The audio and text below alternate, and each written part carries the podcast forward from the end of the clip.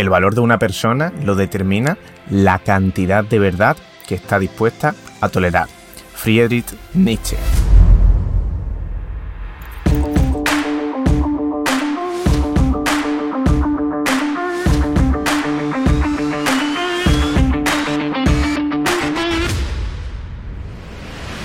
¿Cómo estamos, frikis del crecimiento? ¿Qué tal? ¿Cómo va la vida? Aquí me tienes en mi setup actual, si me estás viendo en vídeo en YouTube. Estoy de vuelta por Huelva y estoy súper feliz. Lo primero que te quiero decir es que estoy Estoy más feliz incluso que normalmente por la aceptación que ha tenido nuestro último episodio, eh, nuestra última entrevista realizada aquí en el show de Pablo Pérez, la entrevista realizada a Roberto Amorosi. Ha tenido una aceptación increíble tanto en alcance como el feedback que nos han dado las personas. Una, entrevista sobre la misión, sobre mejorar el mundo y sobre pensamiento crítico que la verdad es que me encantó hacer. O sea, me, flipó hacerla. Además, es que era una entrevista presencial, ¿no? Y, precisamente, eh, debido a este fin de que estuve con, con el SN Team, estuvimos todo el SN Team en Mallorca, y Roberto, que me estuvo eh, mencionando eh, mil veces a Jordan Peterson, que es el autor del libro, entre otras cosas el autor del libro 12 reglas para vivir, pues me apeteció leérmelo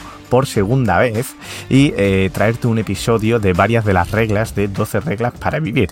Te recuerdo además que en el capítulo 61 de este episodio ya hablamos de las tres primeras reglas, así que te lo dejaremos en la descripción por si quieres viajar al episodio 61 y escuchar las reglas 1, 2 y 3. Así que nada, Vamos a por ello, querido friki del crecimiento, y ya somos casi 1500 frikis del crecimiento entre todas las plataformas. Así que eso a mí también me hace muy feliz que cada vez haya más personas que les importa su crecimiento personal, que saben que es importante y sobre todo si aquí lo estamos haciendo emprendedores, entrenadores, que encima vamos a influenciar, vamos a liderar eh, un sector y, y queremos de verdad cambiar el mundo, pues bueno, mejor que mejor. Así que sin más, vamos a por ello.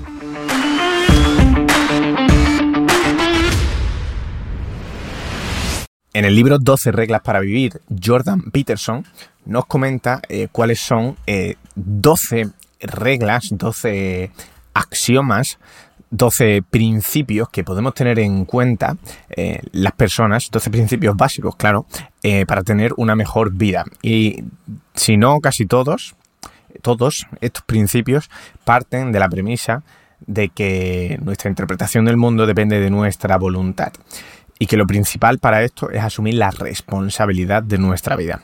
¿Sí? Así que vamos a hablar sobre la regla 7 y la regla 8. Regla número 7. Dedica tus esfuerzos a hacer cosas con significado, no aquello que más te convenga. Benjamin Franklin sugirió en una ocasión que quien llega nuevo a un barrio debería pedir ayuda al vecino, y para ello se apoyó en una vieja máxima. Quien se mostró en alguna ocasión amable contigo estará más dispuesto a volverlo a hacer que aquel a quien tú le hiciste un favor.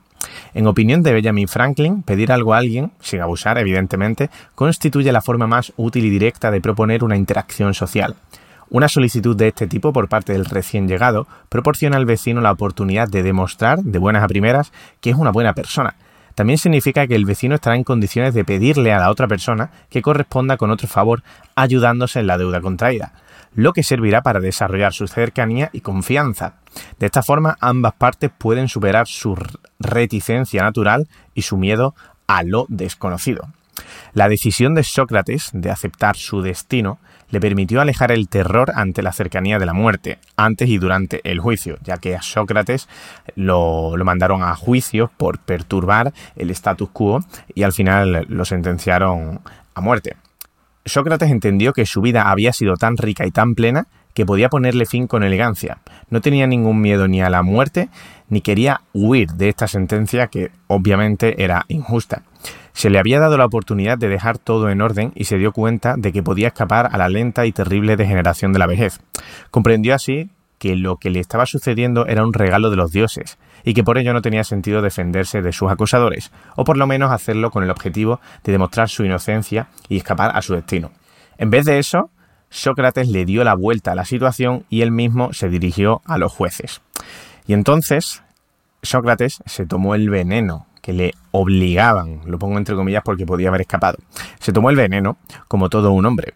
Sócrates rechazó lo que le convenía y la consiguiente necesidad de manipular e intentar persuadir a los jueces de que él era inocente. En su lugar, eligió, en las circunstancias más dramáticas, continuar con su búsqueda del significado y de la verdad. 2500 años más tarde, recordamos su decisión y el hacerlo nos reconforta. ¿Qué lección podemos sacar?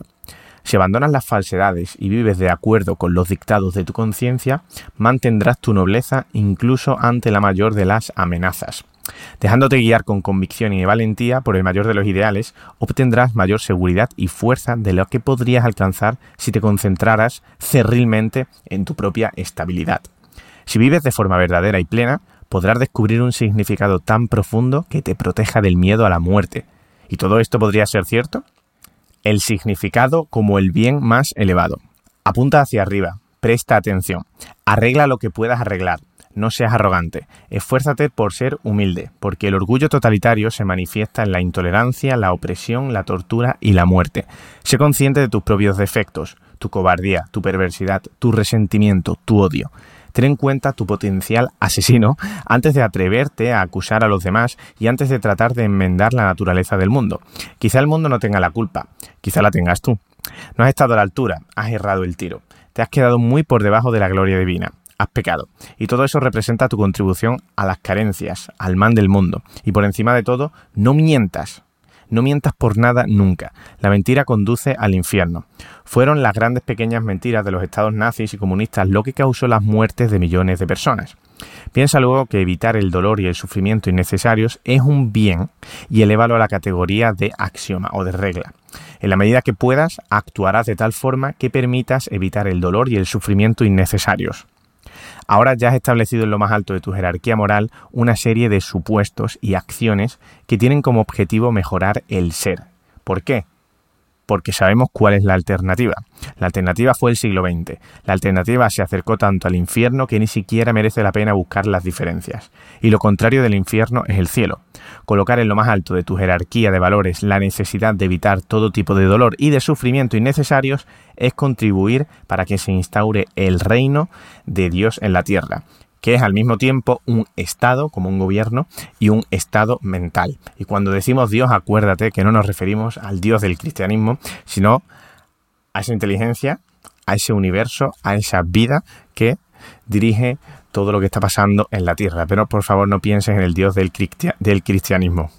Si actúas de forma recta, tus acciones te permitirán estar psicológicamente integrado tanto hoy como mañana y también a medida que avances hacia el futuro, mientras sacas provecho al mismo tiempo que tu familia y todo el mundo que te rodea. Todo se acumulará, se alineará sobre un mismo eje, se fundirá en un conjunto. Esto produce el máximo significado. Esta acumulación es un lugar en el espacio y en el tiempo cuya existencia podemos detectar mediante nuestra habilidad para experimentar más de lo que simplemente nos revelan nuestros sentidos aquí y ahora. Sentidos que están obviamente limitados a la hora de recoger información y en su capacidad de representación. El significado triunfa sobre lo conveniente. El significado satisface todos los impulsos, ahora y siempre. Por eso podemos detectarlo. Si decides que tu resentimiento contra el ser no está justificado, a pesar de su, de su desigualdad y su dolor, quizá empieces a advertir cosas que podrías arreglar para disminuir, aunque solo sea un poco, parte del sufrimiento y el dolor innecesarios. Puede que te preguntes, friki del crecimiento, ¿qué debería hacer hoy? De una forma que quiere decir, ¿Cómo podría utilizar mi tiempo para que las cosas sean mejores y no peores? Acuérdate esa. Este tipo de tareas puede anunciarse bajo la forma de un montón de papeles pendientes de los que te podrías ocupar, de una habitación que podrías hacer algo más acogedora o de una comida que podrías preparar más sabrosa y podrías servir a tu familia con mayor gratitud. Te darás cuenta de que si te ocupas de estas obligaciones morales, una vez que hayas colocado ese haz el mundo mejor en lo más alto de tu jerarquía de valores, podrás experimentar el significado más profundo. No es la dicha, no es la felicidad, es más bien una redención del hecho criminal que supone tu ser fracturado, dañado. Es el pago de la deuda que has contraído por el milagro horrible y malsano de tu existencia. Es como puedes recordar el holocausto, como puedes compensar la patología de la historia. Es adoptar la responsabilidad de ser un habitante potencial del mundo. Es la voluntad de servir como ángel del paraíso. Por otro lado, la conveniencia es como esconder todos los esqueletos en el armario. Es cubrir la sangre que acabas de derramar con una alfombra. Es evitar la responsabilidad. Es cobarde, es superficial y está mal. Está mal porque la conveniencia, puesta en práctica muchas veces, produce el carácter del demonio. Está mal porque la conveniencia se limita a traspasarle la maldición con la que cargas a otra persona o a ti mismo en el futuro, de una forma que hará que tu futuro y el futuro en general sea peor y no mejor. Ahora te hablo más sobre esto. No hay fe, valentía ni sacrificio al hacer lo que resulta conveniente. No hay ninguna reflexión minuciosa acerca de que las acciones y los supuestos cuentan o de que el mundo está hecho de aquello que cuenta. Contar con significado en tu vida es mejor que tener aquello que deseas, porque puede que no sepas qué es lo que deseas ni lo que de verdad necesitas o lo que necesitarás y desearás en el futuro. El significado es algo que te sale al encuentro por su propia decisión. Puedes preparar los requisitos, puedes seguir el significado cuando se manifiesta, pero no puedes producirlo deliberadamente. El significado indica que te encuentras en el lugar adecuado, en el momento adecuado, en el equilibrio justo entre orden y caos, allí donde todo se alinea de la mejor forma posible. El significado es lo que ocurre cuando todo lo que existe se une en un baile extático que tiene un único objetivo, la glorificación de una realidad que, por muy buena que sea de repente, siempre puede mejorar más y más, de forma cada vez más profunda, proyectándose hacia el futuro. El significado ocurre cuando ese baile se ha vuelto tan intenso que todos los horrores del pasado, todas las terribles luchas que todas las formas de vida y toda la humanidad hayan podido emprender, se convierten en una parte necesaria y meritoria de un intento cada vez más logrado de construir, de construir algo verdaderamente majestuoso, verdaderamente bueno, es decir, que todo lo que ha pasado ha pasado por algo, friki del crecimiento. El significado es el equilibrio definitivo entre, por un lado, el caos de la transformación y la posibilidad, y por otro, la disciplina de un orden impoluto, cuyo objetivo es producir a partir del caos actual un nuevo orden que sea inmaculado y capaz de generar un caos, y un orden todavía más equilibrado y productivo.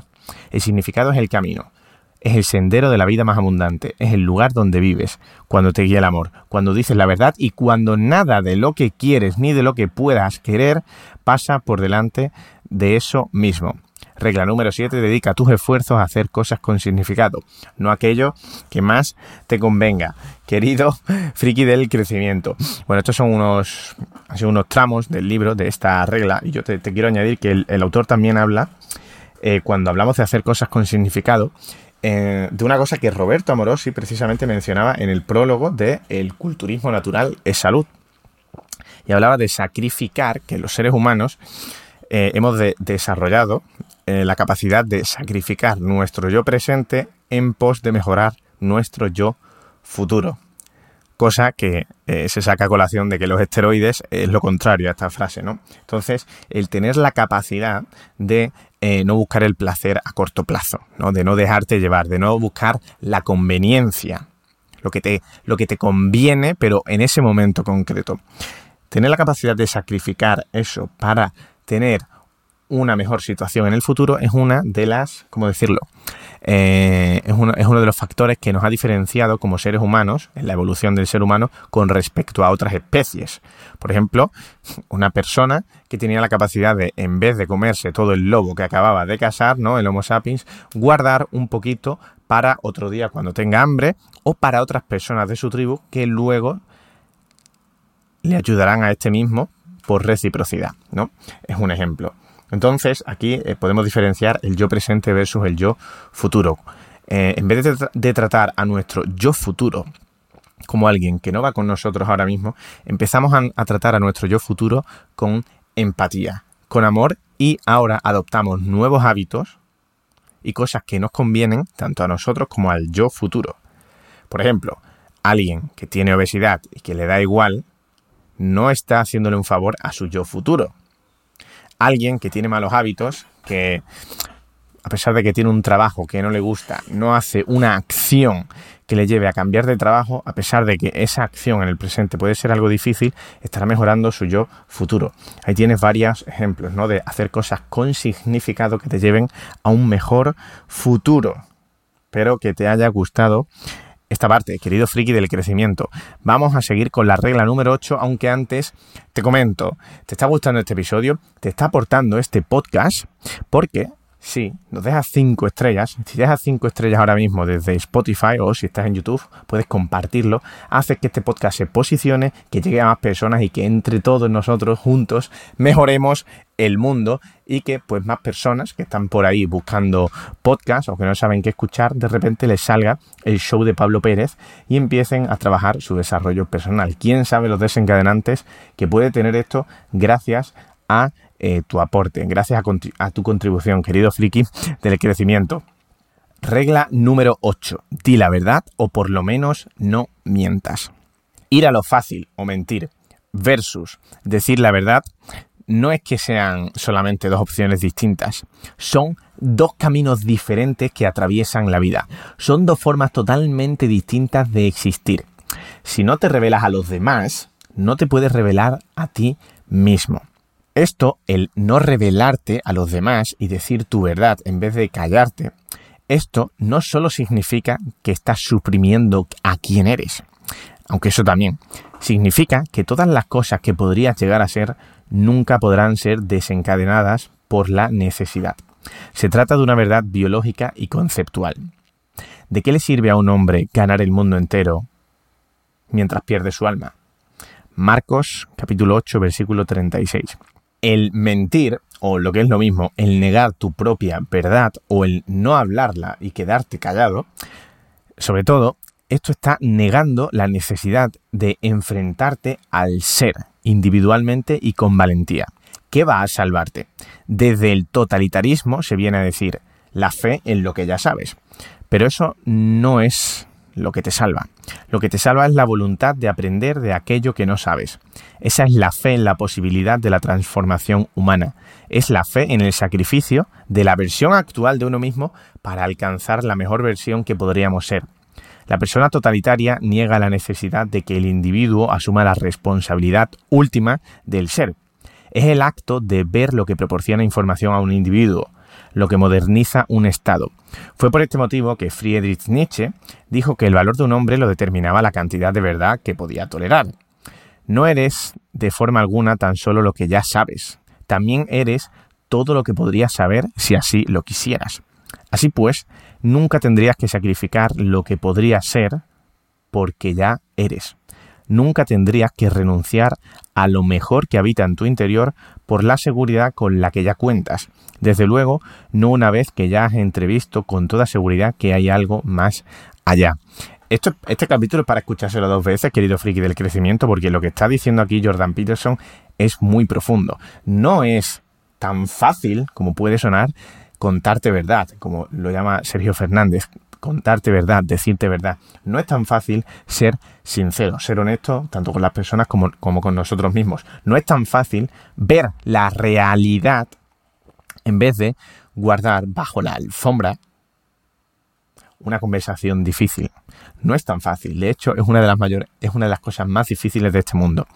Dice Tim Ferris que el éxito de una persona se puede medir por la cantidad de conversaciones difíciles que está dispuesto a tener. Esto eso está completamente relacionado con esta regla. Está completamente relacionado. Tener conversaciones difíciles, lo cual está relacionado con la verdad, ¿no? Con decir la verdad de lo que piensas, decirle a alguien lo que piensas, ya sea por ella misma, por su bien o por algo que a ti no te está gustando y que te está afectando. Es mucho más difícil y es uno de los mayores retos de nuestra vida. Eh, yo de hecho te, animo por favor a que, te lo pido por favor, léete este libro, estudiatelo porque es una maravilla, ¿no? Quizás sea mejor conceptualizarlo de la siguiente forma. Todo el mundo necesita un objetivo concreto, específico, una ambición y una intención para limitar el caos y explicitar el sentido de su propia vida. Pero todos esos objetivos concretos tendrían que subordinarse a lo que podría considerarse un objetivo global, que es una forma de aproximarse a los objetivos y formularlos. El objetivo global podría ser vive en la verdad. Vivir en la verdad significa lo siguiente, actúa de forma disciplinada hacia una meta oportuna, bien articulada y definida. Define claramente tus criterios para el triunfo, al menos para ti mismo, aunque es todavía mejor si los demás los entienden y pueden ayudarte a evaluar lo que estás haciendo. Es decir, que definas lo que quieres en tu vida. Define la persona en la que te quieres convertir. ¿Te suena esto de la entrevista a José Luis Albal hace unos 15 episodios? Él decía eso, que casi nadie nos paramos a pensar, oye, ¿cuál es la persona en la que me quiero convertir? Yo, en la clase 1, en la sesión 1 de nuestras mentorías para entrenadores, tus primeros 10.000 como entrenador online, les hago hacer el ejercicio de, oye, ¿qué es para mí el éxito? Oye, ¿qué es lo que quiero conseguir? Oye, ¿cuáles son mis objetivos? Es que es súper importante que sepamos hacia dónde queremos ir. Pues ningún viento es favorable para un barco que no sabe hacia dónde va. Te suena esa frase, ¿verdad? Y a medida que lo haces, deja que el mundo y tu espíritu se desplieguen como les parezca, a la vez que representas y articulas la verdad. Es decir, que una vez sabes lo que quieres y vas a por ello, fluye con lo que venga. Se trata al mismo tiempo de una ambición pragmática y de la fe más valiente de todas. Es decir, unir el tomar acción con el tener fe en la vida. Eso es lo que yo hago cada día, la verdad. Decir la verdad supone incorporar al ser la realidad más habitable. La verdad construye edificios que pueden resistir en pie durante miles de años. La verdad da ropa y alimentos a los pobres y hace que las naciones disfruten de prosperidad y seguridad. La verdad reduce la terrible complejidad de una persona a la simplicidad de su palabra, de tal forma que pueda estar a nuestro lado y no en contra de nosotros. La verdad hace que el pasado se quede de verdad en el pasado y consigue sacar el mayor provecho de nuestras posibilidades futuras. La verdad es el mayor recurso natural, aquel que nunca se puede agotar. Es la luz en las tinieblas. Regla número 8, di la verdad o por lo menos no mientas. Bueno, si te escuchaste el episodio anterior, la entrevista a Roberto, habrás visto habrás escuchado como uno de sus principales valores y principios en la vida es decir la verdad. Eh, yo te puedo garantizar que también es uno de los míos. Y como te he dicho, esto es mucho más difícil de lo que puede parecer en un principio. Decir la verdad, ir de frente con las personas, decir lo que piensas desde el principio, no a modo sincericidio, en cuanto a que si tú ves a alguien por la calle con el pelo rosa y a ti no y a ti no te gusta su estilo, no tienes que ir y decirle a mí no me gusta tu estilo, no me gusta tu pelo rosa, porque oye, yo soy alguien que dice la verdad. Bueno, es que esa verdad no le va a servir de nada a la persona que tú le digas que no te gusta su estilo, ¿de qué le va a servir? Pero si la persona te pregunta, oye, ¿te gusta mi estilo? Pues tú, en vez de decirle, sí, me gusta, pues puedes decir, eh, hay estilos que me gustan más, por ejemplo, ¿no? Luego hay situaciones y situaciones, ¿no? Si un hijo te pregunta si ha hecho algo bien y tú no quieres eh, que su autoestima se vaya a la mierda, pues a lo mejor no tienes que ser tan sincero. Luego hay situaciones y situaciones, pero sabes a lo que me refiero, ¿no? En el día a día las personas no se atreven a contar su verdad, no se atreven, porque eso está completamente relacionado con la autoestima y con la autoconfianza. No se atreven, por ejemplo, a decir no a decir no. Eso también es decir verdad. Si tú no crees que tengas que decir sí a algo y dices que sí en vez de decir no, no estás contando tu verdad, estás algo, haciendo algo porque no te atreves a decir no. Y algunos de mis apuntes aquí en el mapa mental que tengo de cada libro que leo, eh, recalco lo que nos dice Peterson de que vivir eh, mintiendo constantemente o callándote tu verdad con respecto a vivir diciendo la verdad son, dos mundos diferentes y, es que me parece completamente acertado. Es que no tiene nada que ver, pero nada, nada, nada que ver. Desde fuera se nos ve como seres humanos a una persona del mismo tipo, o sea, del primer tipo, del segundo, de lo que acabo de decir, pero por dentro funcionan de, forma completamente diferente. Eh, otra forma de no decir la verdad o de no actuar según la verdad es el pecado por omisión, que también lo hablamos en la entrevista con Roberto. No le pusimos este nombre pero viene a ser lo que decía Martin Luther King, de que cuando, eh, cuando las personas eh, no actúan, a veces se están convirtiendo en creadores de este mundo tan injusto. Como por ejemplo, cuando alguien no delata un delito que ha visto en la calle, se convierte en cómplice. Es lo mismo. No estás contando la verdad que deberías contar, no estás actuando cuando deberías actuar para construir un mundo mejor. Eso también es no vivir la verdad, no contar la verdad, por así decirlo. Si mientes, te estás suprimiendo a ti mismo como personas. Si mientes, si no dices tu verdad, estás debilitando tu carácter y no quieres debilitar tu carácter. Alguien con un carácter débil es prácticamente imposible, si no imposible, que viva una vida extraordinaria, que tenga buenos hábitos. La mentira, dice Peterson, pervierte la estructura del ser, tu estructura interior. Incluso cambia cuando no te atreves a decir la verdad, cuando estás enterrando dentro, pues, la, la no verdad, la verdad. Cuando no te atreves a... Yo, es que he llegado a un punto en que comprendo perfectamente esto. No sé si a ti te estará llegando este mensaje, querido friki del crecimiento. Y que incluso la no verdad, callarte tu verdad, produce enfermedades, produce patologías y claro, tiene todo el sentido. Por ejemplo, cuando alguien se reprime sus emociones, no es capaz de transmitir, de verbalizar lo que siente y se lo calla y no lo plasma, ¿no? Y se guarda esa rabia dentro, esto ya está más que demostrado que produce diferentes patologías y enfermedades, enfermedades graves, en los, distintos órganos del cuerpo. Por eso, estamos diciendo que la mentira pervierte la estructura del ser y que crea enfermedades y patologías. Así que nada más, querido friki del crecimiento, aquí dejamos este episodio. Si quieres que hablemos sobre las reglas que faltan, pues déjanos 5 estrellas en el podcast y pasanos una captura, dale me gusta a este episodio y dependiendo del feedback hablaremos de las siguientes reglas, que te las menciono por encima para que eh, sepas cuáles son y yo de verdad te animo a leerte este libro. Regla número 1. Enderezate y mantén los hombros hacia atrás. Regla 2. Trátate a ti mismo como si fueras alguien que depende de ti. Esa me encantó. Regla 3. Traba amistad con aquellas personas que quieran lo mejor para ti. Estas tres primeras reglas, te repito, las tienes, desarrolladas en el capítulo 61 del podcast, el cual te dejamos el enlace abajo. Regla 4. No te compares con otro, compárate con quien eras tú antes. Regla 5. No permitas que tus hijos hagan cosas que detestes. Regla 6. Antes de criticar a alguien, asegúrate de tener tu vida en perfecto orden. Regla 7 de la que hemos hablado en este episodio. Dedica tus esfuerzos a hacer cosas con significado, no aquello que más te convenga. Regla número 8, recién tratada ahora mismo, di la verdad o por lo menos no mientas.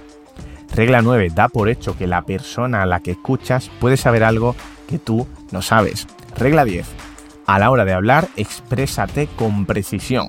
Está muy relacionada con lo de decir la verdad. Regla 11, deja en paz a los chavales que montan en monopatín. Hmm, ¿Qué significará esta? Pues te dejo con la curiosidad para que te leas el libro. Y regla 12, si te encuentras un gato por la calle, acarícialo. Nos vemos en el próximo episodio, Freak del Crecimiento. Un abrazo y cualquier feedback que nos quieras dar por mensajes. A mí me alegra el día cada vez que nos dais feedback sobre el podcast. Un abrazo.